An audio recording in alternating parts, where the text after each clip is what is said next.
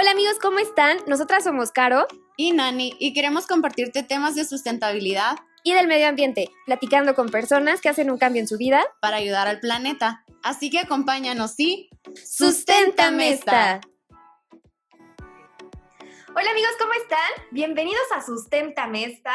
Hola amiga, ¿cómo te va?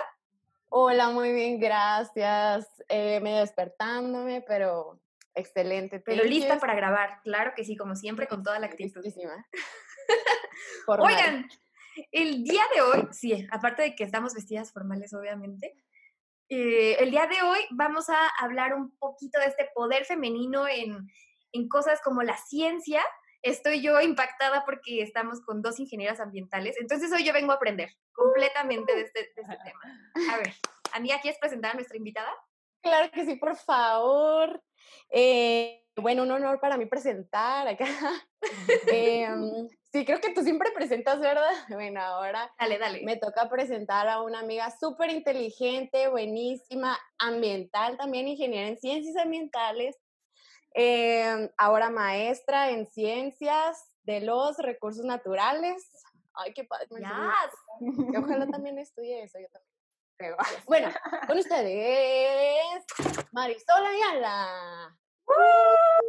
Gracias, No, muchas gracias. De verdad que, que, estoy muy agradecida de que me hayan invitado a, a, su programa porque debo confesar que soy una escucha activa de Sustentamente. Entonces, yeah. muchas gracias. Gracias por escucharnos. Oye, y pues platícanos un poquito, eh, bueno, a ver, platícanos cómo se conocieron ustedes dos. Cuéntenos. Ah, Vas, sí, sí es cierto. Es que, pues, la Dani y yo aquí nos conocimos allá como en el 2000, ¿qué, qué año era? 2000 y piquito. Ajá, 15, no sé. Em, en la carrera, porque pues las dos estudiamos ingeniería en ciencias ambientales y rápido hicimos clic estábamos ahorita comentando de, lo que se nos pegó una de la otra, no sé, tenemos ahí vibras similares. Entonces, pues ahí nos conocimos y ¿qué más? ok, a ver, ¿y por qué estudiaste ingeniería ambiental? ¿Qué te llamó y por qué dijiste, sabes qué, voy a estudiar esto? Pues mira, uh, hace mucho que no me preguntaban eso. ya sé, eh, la pregunta incómoda. No, no me había puesto a pensarlo recientemente. Pero mira, siempre, siempre me gustó, para empezar, las ciencias.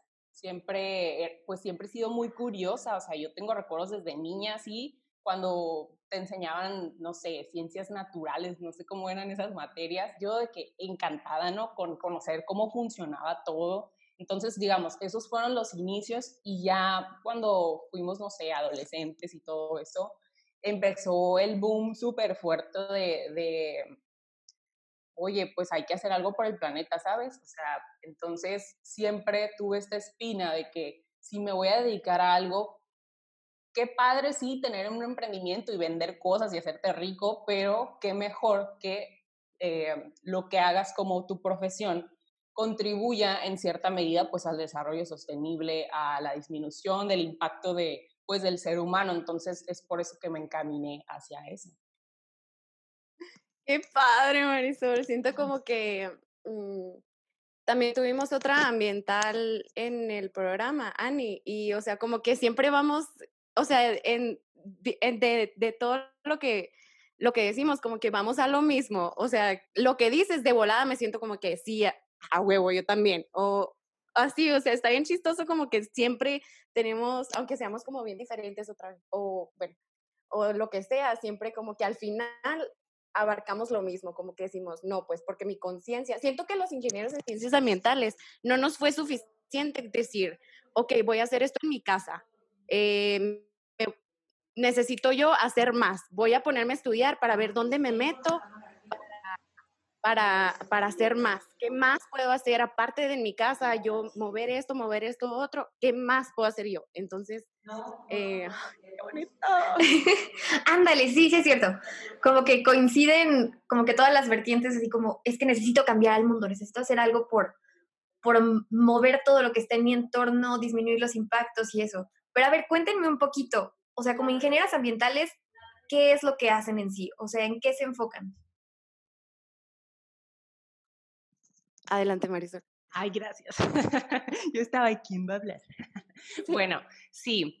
Em, durante tu formación, o sea, bueno, en, el caso personal de nosotras, nos fuimos dando cuenta que es cierto, o sea, hay toda esta rama de posibilidades y de áreas de especialización eh, muy amplias. Entonces, si bien unos deciden irse, es, es, muy común, fíjate que el ingeniero en ciencias ambientales, bueno, más bien en esta región, en regiones industriales, eh, se dedique pues a estas áreas de seguridad e higiene de las industrias, pues para, pues para ver eh, que, ajá, que toda la empresa cumpla con el control de emisiones, de residuos, el manejo de todo esto. Es, es muy común, como que es un, es un área muy común de, de profesión de los, de los ingenieros en ciencias ambientales. Eh, pero también, o sea, hay desde el que dice, no, yo quiero tener mi propia consultoría y hacer estudios de impacto ambiental, o está esta otra parte de que, a ver, yo mejor me voy al gobierno y yo evalúo que todos estos proyectos, obras y todo que, que se pues que se están presentando para el desarrollo, no sé, en, en cierto estado, vamos a ver si estos cumplen con, pues, todos estos reglamentos en materia ambiental. O sea, hay como que hay un montón de cosas que, que ajá, de lo que, a lo que te puedes dedicar. Y pues en el caso personal, yo continué con, con mi formación en, en posgrado en, pues en un nodo de investigación que es el Laboratorio de Biotecnología del Recurso Microbiano y la colección de microorganismos edáficos y endófitos nativos. Súper, súper nombre, ¿no? Wow. Ajá. Y, y pues estos tienen como director el doctor Sergio de los Santos. Y bueno, no sé si quieren que entremos de lleno a eso o, vamos a seguir comentando aquí todas, todas las posibilidades de los ingenieros en ciencias ah. ambientales. no, sí, sí, yo sí quiero que nos platiquen porque luego de repente siento que, de hecho, justo ahorita estaba con unos amigos que son, o sea, arquitectos y, y civiles y estaban como, ajá, y estaban ay, y estaban preguntando de que, ah, sí, como la mía y que no sé qué, y luego, ah, tú sabes hacer, y yo, yo siento que a veces se les olvida que soy ambiental, como que no saben qué es lo que hago acá. Ah, también a veces a, la Caro también se le olvida, no sé. Yo de que, pues, ¿qué creen que hago? ¿Qué pedo? Porque, ¿A qué me dedico? No, yo sí, yo sí sé a qué me dedico, yo sí estoy segura, pero de repente siento que me di comentarios que digo, pues, ¿qué creen que hago? ¿Qué pedo? Entonces, sí, please, yo quiero que nos platiques y, pero también quiero recalcar que, ah, quiero presumir un tantito también, el lunes antepasado, ¿cuándo fue, amiga? El lunes antepasado, también, ajá, de una conferencia donde también hablé de todo lo que podemos hacer los ambientales. Entonces, qué padre que toques este tema de lo que podemos hacer. Por ejemplo, que mm, uno se metiera, la, la otra Marisol se metió en, está encargada de supervisora ambiental en una desaladora. Eh, tú que te metiste a la maestría de, de ciencias de los recursos naturales, padre. Y, por ejemplo, pues a mí también me gusta mucho, mucho, mucho, yo amo el laboratorio, amo ir de campo y todo eso, y, siento que estoy ahorita como más encaminada, como más del lado del, de la construcción, como en, en, lo ambiental, más del lado de la construcción. Ah, y pues estaban diciendo ellos de construcción, de que, ah, las normas y todo esto, como las mías, y yo, pues sí lo sé hacer, pero la verdad nunca pensé yo como eh, ser algo, o sea, dedicarme a esto de, de completar estas mías o completarme, entonces era como la clase que menos le ponía atención. Si no tenía campo, a mí, mira, yo de que, eh, adiós. Entonces, mm, tú trabajaste, ¿no? Aparte en Semarnat, tuviste prácticas, Marisol. Sí, sí, eh, estuve unos siete meses, yo creo, pero me iba así, me quedé la jornada entera casi, casi, ¿no? Entonces, pues sí, me tocó eh, aprender, digamos, a evaluar eh, pues qué tantos eran estos impactos, pues, o sea, que revisabas mías, revisabas de avisos de prevención, no avisos, no me acuerdo cómo se llaman, ¿no? De que todos los diferentes trámites, ajá, pues que que empresas que representan proyectos y obras en, en, Sinaloa, porque esto fue en la delegación de Sinaloa, ah, eh, ajá, pues evaluábamos el impacto de, de, esos proyectos y pues claro, te tienes que basar en, en, normativa para ver si cumple con todo, pues o sea, que por ejemplo, si, si un proyecto se va a establecer cerca de manglares o, o incluso hasta se le ocurre que va a quitar un par de manglares y nada que los manglares pues son, son protegidos, pues y ese tipo de cosas. Entonces sí, sí nos tocó algunos, algunos proyectos que se daban para atrás, de que no, no, no lo puedes hacer así como lo estás presentando, modifica esto, esto y esto y te faltan estas cosas, si quieres vuélvelo a presentar.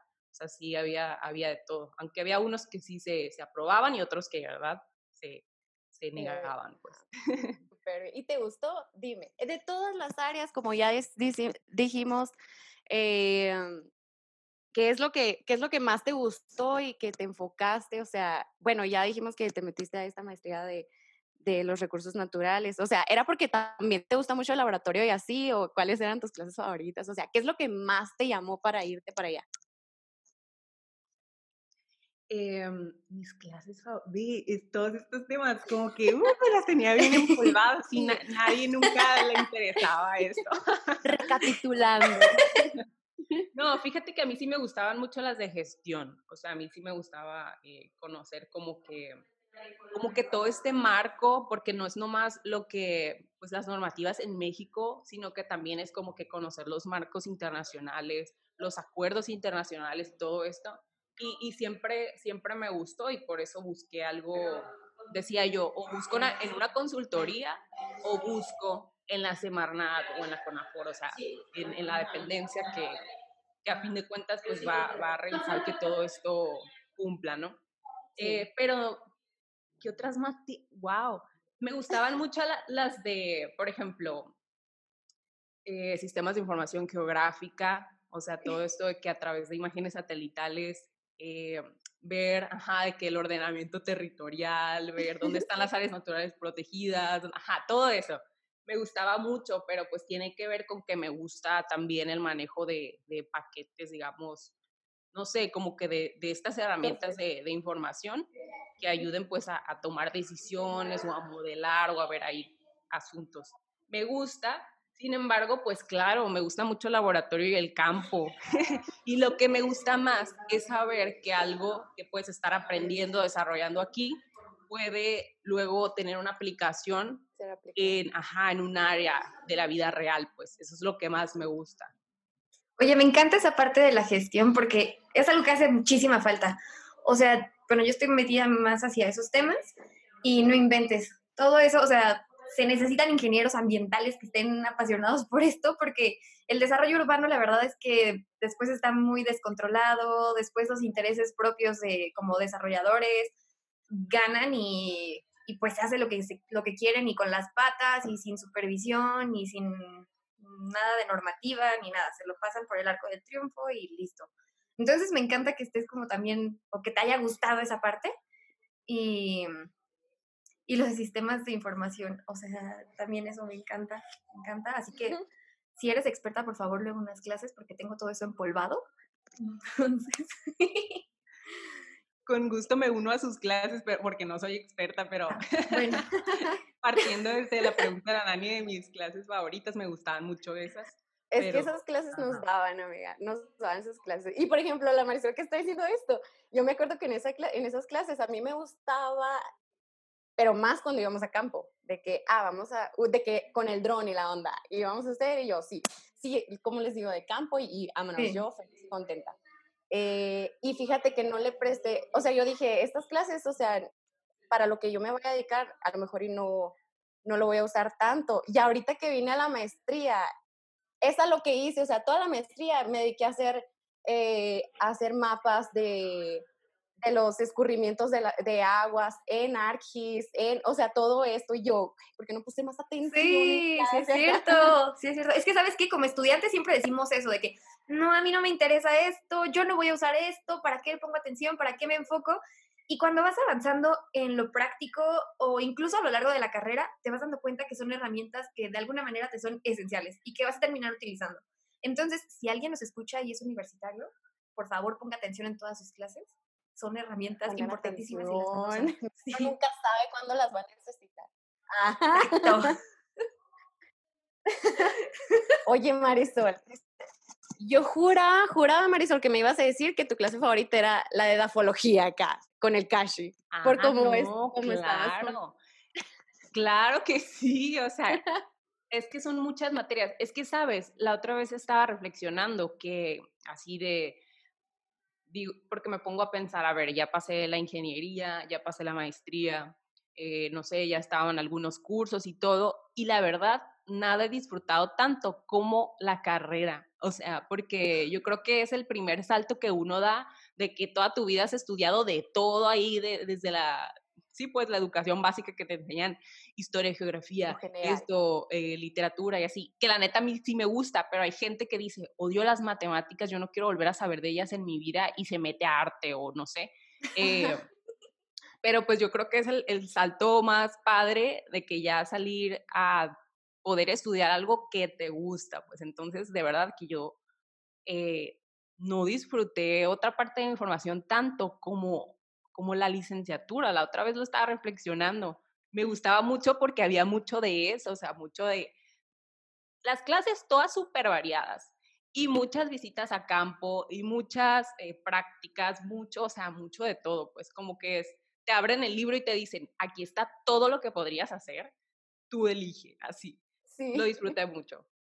Padrísimo. Ahora sí, a ver, cuéntanos, vámonos derechito a tus proyectos, tu, a lo que te dedicas, a lo que le dedicas tu día a día.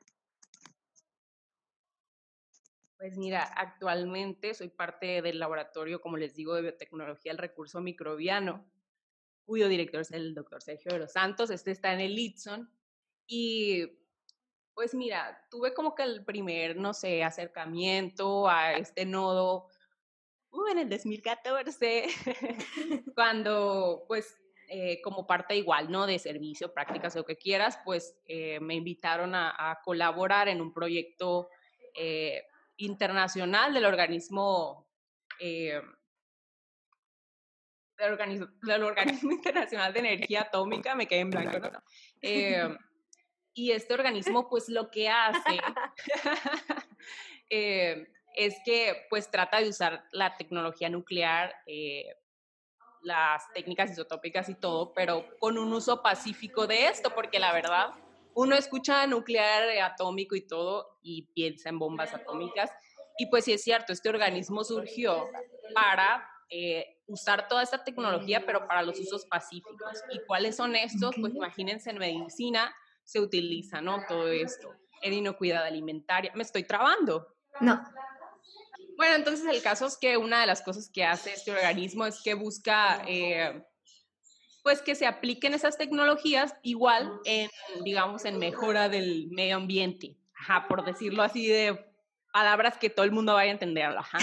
Entonces colabora con diferentes instituciones y países y bueno, uno de ellos fue el Instituto Tecnológico de Sonora, como México, eh, como la contraparte de este país con los esfuerzos para hacer algo por el medio ambiente con esas técnicas.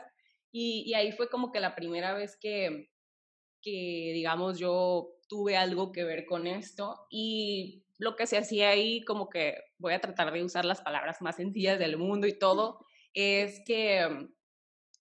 Uh, a través de un software, bueno, esto fue como que lo que hizo México, ¿no? De que a través de un software, eh, eh, digamos que busca puntos en una cuenca que se están erosionando más y al conocer estos puntos de erosión, pues claro que, eh, digamos que puede ayudar a la generación de medidas de conservación del suelo, ¿no? Como que en palabras así normales, pero claro que esto se hace pues con un fondo de de software, de técnicas isotópicas, isótopos estables y así.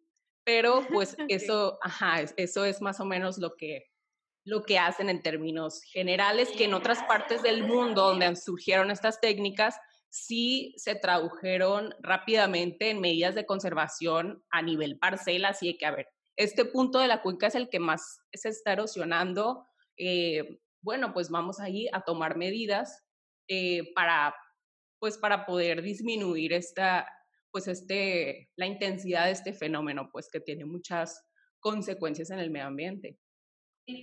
Oigan, pero a ver, demos dos pasos para atrás y vamos a explicar más o menos qué es el suelo, porque es un recurso natural que no se toma en cuenta, es un recurso natural que ya damos por sentado, que decimos, ay, aquí está y no pasa nada y aquí sigue y listo. Entonces, platíquenme un poquito de, del suelo, la importancia, eh, qué es la erosión, cosas básicas para las personas que nos escuchan que no tienen idea. Entonces, cuéntenme un poquito con sus palabras de ingenieras ambientales acerca de esto, please. Tiempo que aprovechar para hacer aquí un anuncito. No, no, sí, de acuerdo con lo que estás diciendo. Eh, justo esto, yo pues escucho el podcast de la Marisol. Marisol, para que nos lo como promociones, por favor, también. Ah, muy bien, gracias por la otra introducción, por la presentación. No, es cierto. Em, pues yo también tengo un canal de podcast, tengo muy poquitos episodios porque pues es un proyecto que yo nomás lo lancé así de hobby.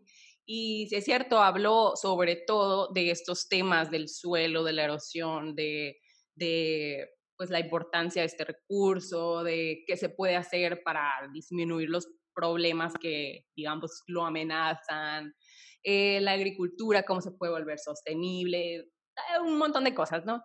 Entonces, pues sí, se llama auto-reflexiones y, y, pues igual está pues disponible en, en Spotify, en Evox o iBox, no sé cómo se diga.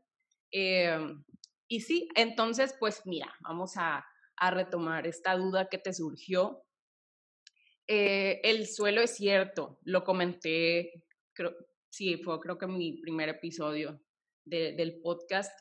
Eh, yo creo que cuando muchos decimos cuiden el medio ambiente, cuiden los recursos naturales, lo primero que piensas es como que sí es cierto, hay que cuidar el agua, hay que, no sé, y no piensas en el suelo como un recurso que necesita ser conservado. Entonces, es como que eso lo que traigo a la, a la discusión en ese, en ese capítulo, porque el suelo, muchos lo piensan como, nada, ahí está, lo pisamos y ahí construimos cosas y ahí pues sí crece vegetación, pero pues en todo el mundo hay vegetación, o sea, ¿qué más da?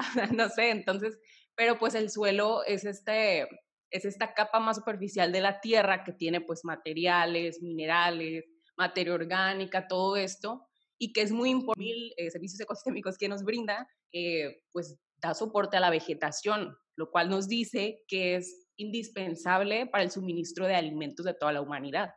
Y no por nada, a partir de, que la gente, las personas eh, aprendieron esta, pues esta actividad de la agricultura, pues de ahí partió, pues no sé, el desarrollo de las civilizaciones. Entonces, pues sí, el suelo es, es un recurso natural muy importante, pero pues que sí ha sido ignorado en cierta forma. Como todo, ¿no? Que lo tienes fácil y dices, ah, mm, pues X me lo merezco, ahí está siempre para mí, y lo tomas como for granted acá, no, no le tomas tanta importancia y dices, ahí está siempre porque le tengo que cuidar, que tengo que hacer esto. Y hay mil maneras de, de, de modificarlo, o sea, ya siendo, construyendo, haciendo cambio de uso de suelo, eh, eh, de tantas pisadas que le des, o sea, ya el suelo se modifica, ¿y qué, qué estás haciendo? Nada más caminando encima de él. Así que, bueno, bueno, pero Marisol, tú eres la invitada, por favor. ok, muy bien. Gracias. Oigan, pero esperen, voy a comentar algo rapidísimo. Es que existe esto que se llama la paradoja de Giddens y bueno, esto es de Anthony Giddens y dice que nosotros seguimos normalmente con nuestras acciones que llevamos a cabo diario y las seguimos haciendo sin pensar en lo que va a pasar porque no vemos una repercusión inmediata.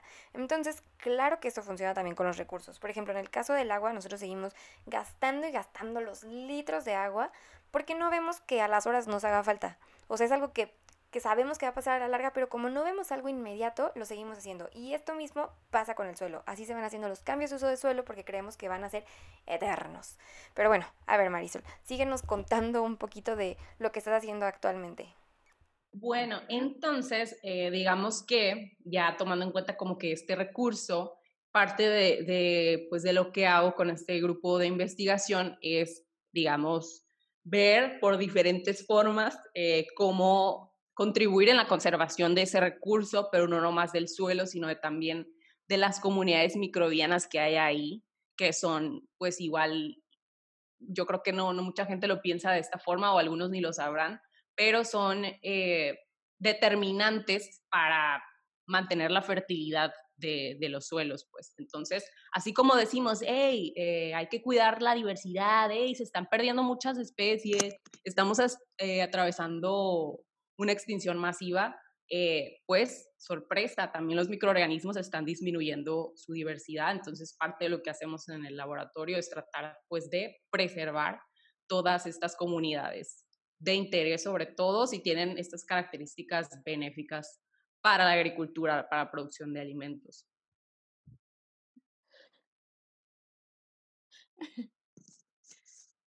Sí, sí, así que no, no, lo, no lo tomen como por, por un hecho, no digan de que, ah, pues como dice Caro, de que, como dices amiga, que siempre mm, tenemos todo sin, ningún, sin ninguna dificultad y ya decimos, ah, no hay pedo, aquí lo tengo de todas maneras, ¿para qué voy a hacer el cambio? Ajá. Sí, justo así, amiga, justo así. Oye, Marisol, y a ver, platícanos un poquito acerca de los fertilizantes. O sea, yo sé que existen los orgánicos, los inorgánicos, hay unos químicos, y también está este tabú de que son malos, dañinos a la salud y al suelo. A ver, platícanos un poquito de esto. Sí, así es. Mira, los fertilizantes no es que sean un producto malo y que sea tóxico y todo, sino que eh, si se supera una cantidad de lo que el, pues el cultivo requiere, claro que en exceso todo es malo, pues. Entonces, estos excesos de fertilizantes, claro que producen salinización, producen pérdida de diversidad microbiana, algunos pues emiten como gases de efecto invernadero, se van a cuerpos de agua y alteran eh, pues estos, estos cuerpos, o sea, ya saben, neutralización y esos, y esos fenómenos. Entonces, eh, de ahí la, la importancia de hacer a la agricultura una actividad sostenible, pues. Y esto se puede a través de alternativas. Una de ellas son los biofertilizantes. Y en el caso de nuestro grupo de investigación, los hacemos a base de microorganismos benéficos para la, para la, para la producción de, pues, de alimentos, de los cultivos. Y estos además son nativos, es decir, que los los recuperamos de suelos de la región, ya, sabe, ya los identificamos, ya sabemos que son asociados al cultivo de trigo, del maíz, de frijol, o sea, de diferentes cultivos de aquí. Entonces, esta es una ventaja porque ya no te traes un microorganismo benéfico, pero de China, y lo vas a introducir aquí sin saber cómo que, qué alteraciones podría causar todo eso. Entonces, es parte, es parte de lo que hacemos porque además, pues estos microorganismos eh, previenen enfermedades, ayudan a la planta pues a, digamos, a que, a que todo lo que se le aplique de fertilización se aproveche mejor. Entonces ya no es necesario aplicar mil kilos, sino quizás 500. Ajá, pero esto se va a aprovechar eh, de manera más apropiada y pues se va a producir eh, más con menos que a, fin, que a fin de cuentas pues es lo que busca el desarrollo sostenible, ¿no? O sea, como que hacer un uso apropiado de todos los recursos y aún así tener pues un beneficio para, pues, para la sociedad, para, las, para todas las personas y para todo, pues para todo el mundo en realidad.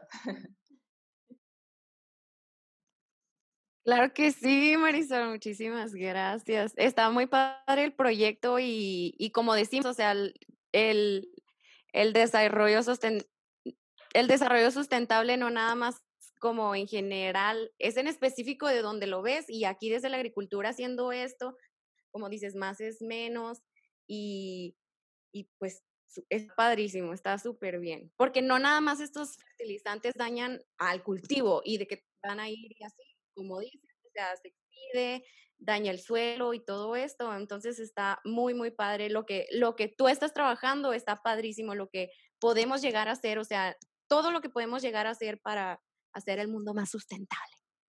Así es. No, hombre, y parte de lo que pensaba, pues cuando me invitaron y todo eso, decía yo, bueno, hay gente haciendo cosas tan padres, o sea, contribuyendo como que en lo individual a, a esto, a ser más consciente, a disminuir su impacto y decía, eh, yo no tengo como que un proyecto de emprendimiento tal cual, pero pues sí soy parte de un, de un pues de la comunidad científica que está tratando pues de esto, de generar conocimiento, innovación, que a fin de cuentas va a ayudar a generar alternativas que pues nos permitan alcanzar lo que todos queremos, que es el desarrollo sostenible. Entonces, pues bueno, no estoy tan fuera de contexto después de todo. está súper bien. Sí, para eso es esto, para que se vea que desde diferentes maneras, no nada más de nuestras casas, aparte para que, qué padre para que sepan que todo lo que podemos hacer, todos estudian ingeniería en ciencias ambientales y luego ya enfóquense, ¿no es cierto? Como todo, todo eso. Son patrocínenos. Sí, potros. Em, o sea, sí, esto está padrísimo. Si estás dentro de contexto 100%, Marisol, te admiro, mujerón súper inteligente. Muchísimas gracias por, por haber aceptado la invitación, por aceptar tantos cambios de horarios. mil, mil, Ay, no, gracias. gracias. No, gracias, gracias, Nani. Pues es mutuo. Yo también las admiro porque pues están haciendo algo, algo, eh, pues para que todo este conocimiento o cosas o tips llegue a todo el mundo y para que todos digan si es cierto, yo desde mi trinchera puedo, puedo hacer algo. Sí, oye, no, definitivamente si estás haciendo algo desde tu trinchera, trincherota, oye, de verdad, muchísimas gracias por habernos compartido esto, por estar haciendo lo que estás haciendo. Eh, perdónanos por tantos cambios de horario y todo eso, pero muchas, muchas gracias por estar aquí con nosotras.